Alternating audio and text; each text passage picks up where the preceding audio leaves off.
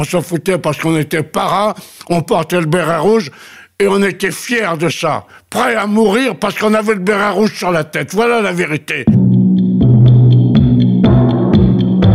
En France, on doit être français avant d'être chrétien, français avant d'être juif, français avant d'être musulman, français avant d'être bouddhiste.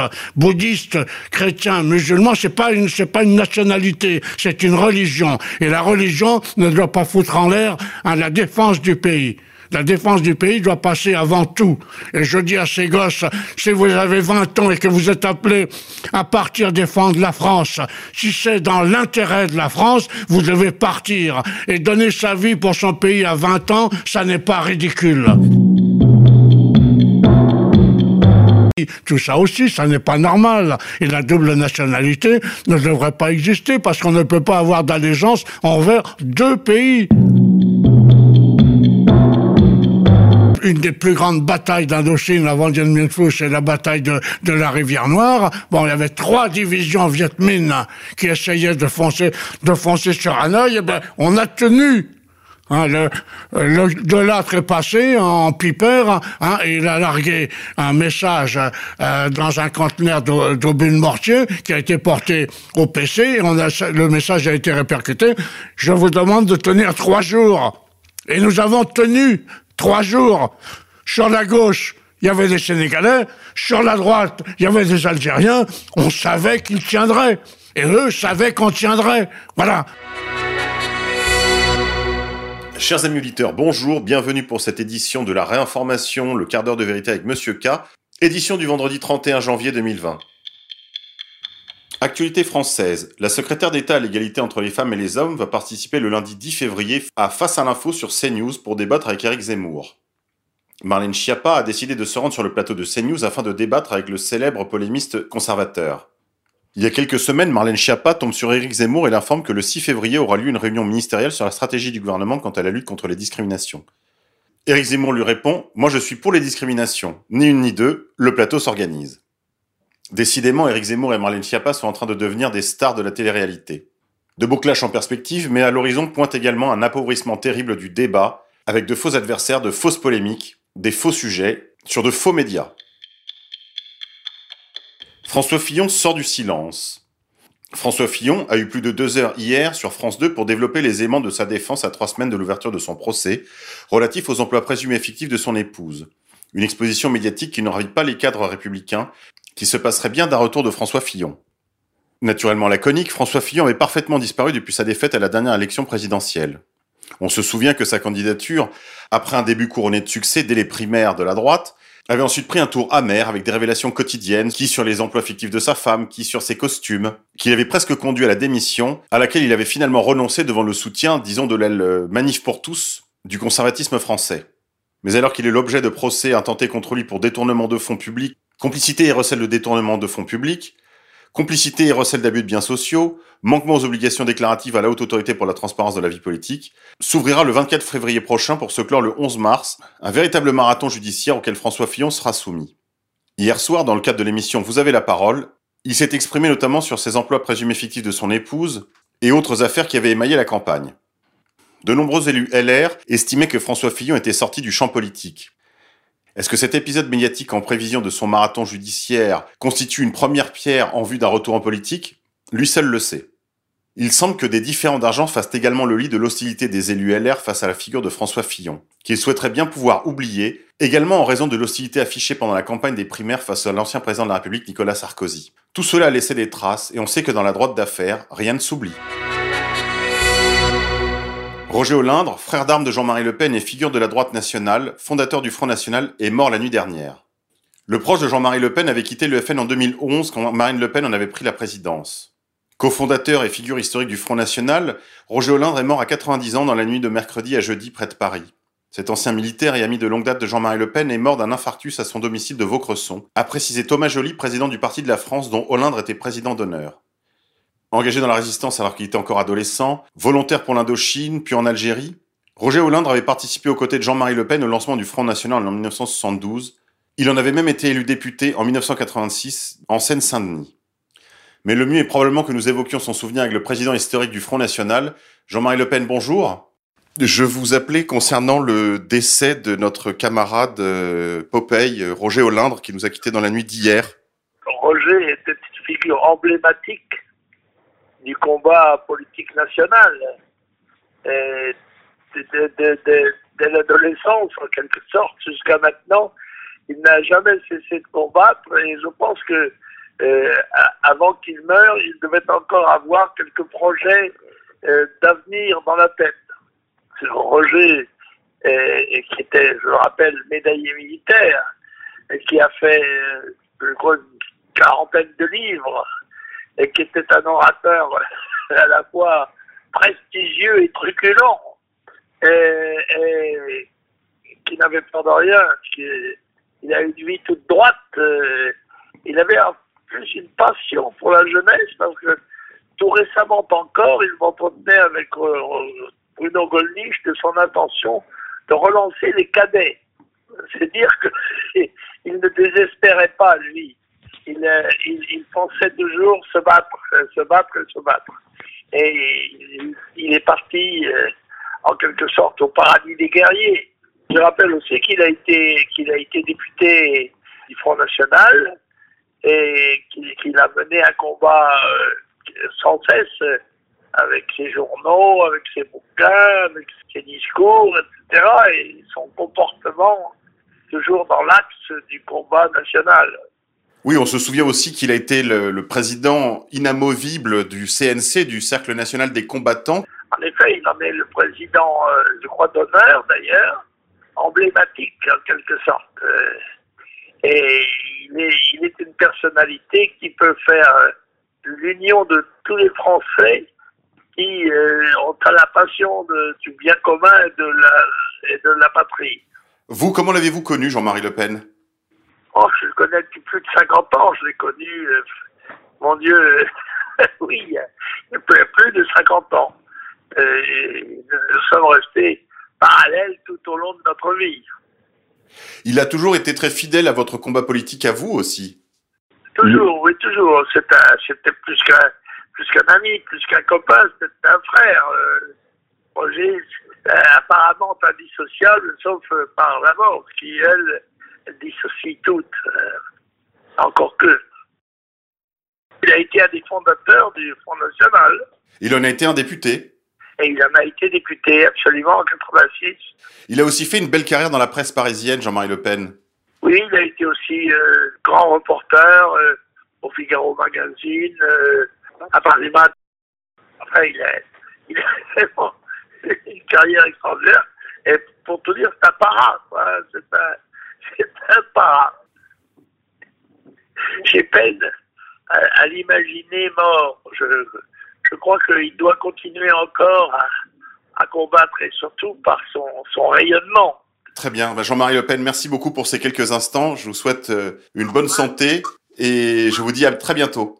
Nous allons maintenant nous entretenir avec Bruno Gollnisch qui souhaiterait lui aussi lui rendre un hommage. Bruno Gollnisch, bonjour. Bonjour.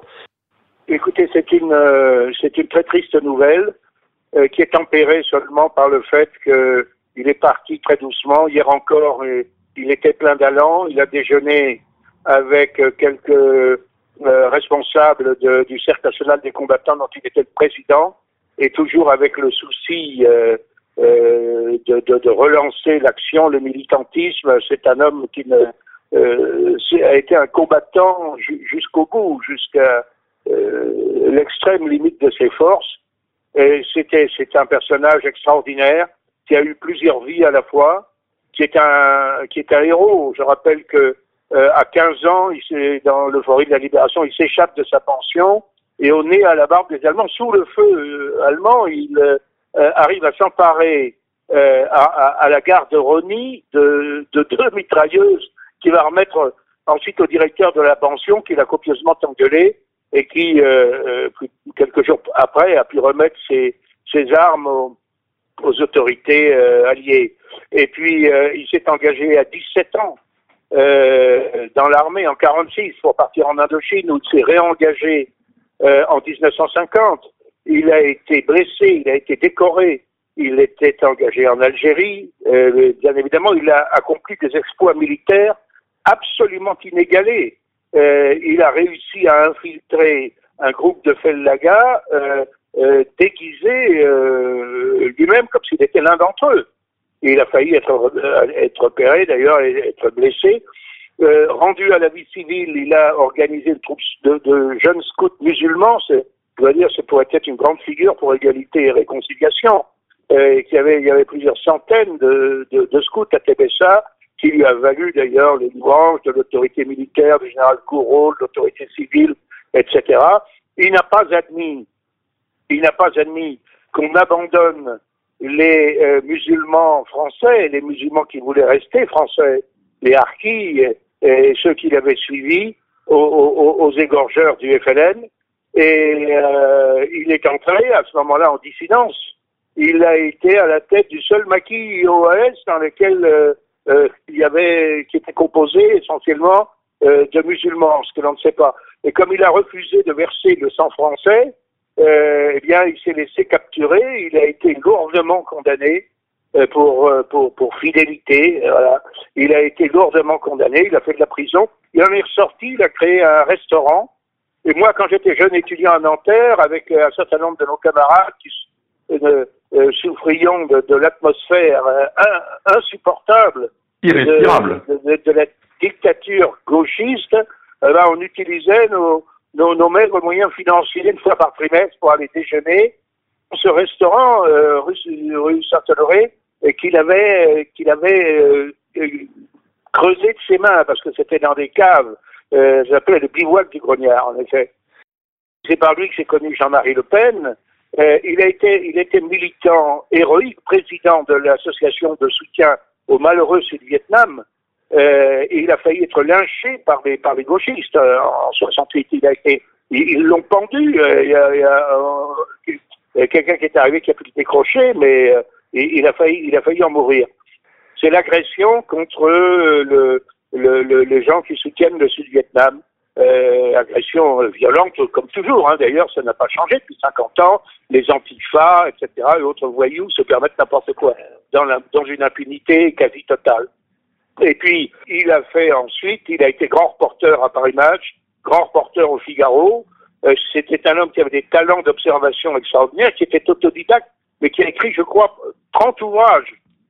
30 ouvrages, et encore récemment, euh, qui en a sorti un euh, il, y a, il y a peu de temps, qui m'avait fait l'honneur d'ailleurs de demander de, de, de, préfacer. Et puis, il a créé le Cercle national des combattants, qui est une association d'anciens combattants, mais qui préfère le, le substantif combattant à l'adjectif ancien.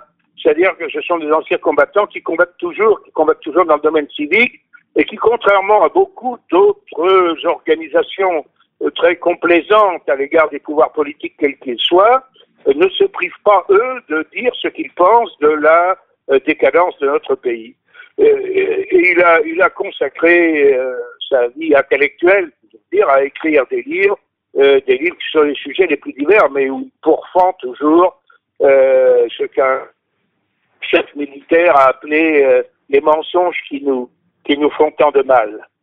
C'est un homme qui était très proche de, de, de beaucoup de, de de jeunes et de moins jeunes d'origine musulmane. D'ailleurs, c'est là qu'il avait, c'est là qu'il avait ses quartiers. Hier encore, euh, il a, il déjeuné chez dans un restaurant à Garches, vous avez ses habitudes, tenu parce que quoi, le, messieurs voilà, si, je sais pas si, je prononce correctement leur, nom, euh, restaurant très sympathique où il y a quelques mois, j'avais, nous avions fêté ses 90 ans, j'avais pris la parole à cette occasion.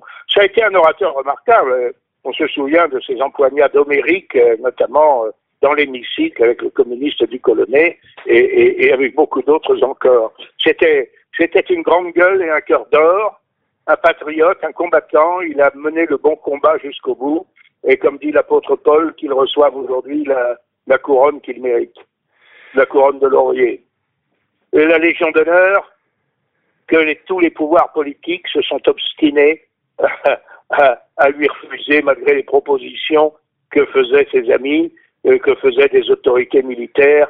Et il y en a qui en ont fait dix fois ou vingt fois moins que lui et qui euh, en sont aujourd'hui pourvus. Oui, on lui souhaite une bonne entrée dans les Champs-Élysées d'en haut. Merci encore Bruno Galniche. Bonne journée à vous. International. Présidentielle américaine. Le candidat Bloomberg ne décolle pas. La courbe ne frémit pas. Plus de deux mois après sa tardive déclaration de candidature à l'investiture présidentielle démocrate, le milliardaire Michael Bloomberg, candidat des marchés, ne recueille pour l'instant que de modestes intentions de vote.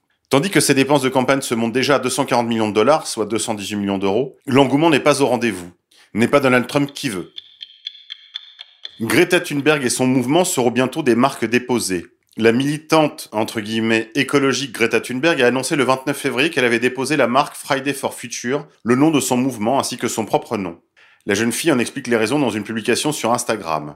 Fridays for Future ainsi que son nom Greta Thunberg ont été déposés comme des marques commerciales afin de mettre fin à la vente de produits ou des collectes d'argent en son nom et celui de son mouvement sans son aval. Si jusque-là on peut la croire, il n'en demeure pas moins que la militante écologiste ainsi que sa famille ont également confié qu'ils avaient créé une fondation à but non lucratif, bien sûr, pour gérer l'argent, droits d'auteur, dons, etc. De manière totalement transparente, entre guillemets, la fondation aurait pour but de promouvoir la préservation écologique, climatique et sociale ainsi que la santé mentale, a-t-elle précisé où l'on voit que même les causes qui semblent les plus désintéressées permettent quand même de faire un petit billet.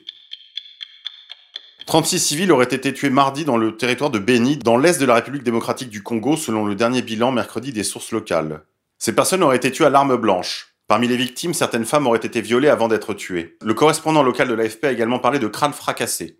Tous les regards se tournent vers les forces démocratiques alliées, accusées du massacre de plus de 250 personnes depuis début novembre.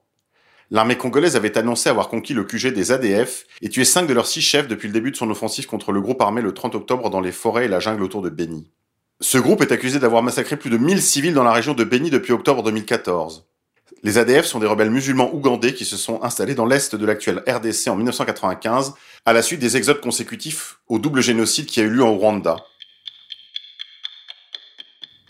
Coronavirus. La Russie va fermer ses frontières avec la Chine.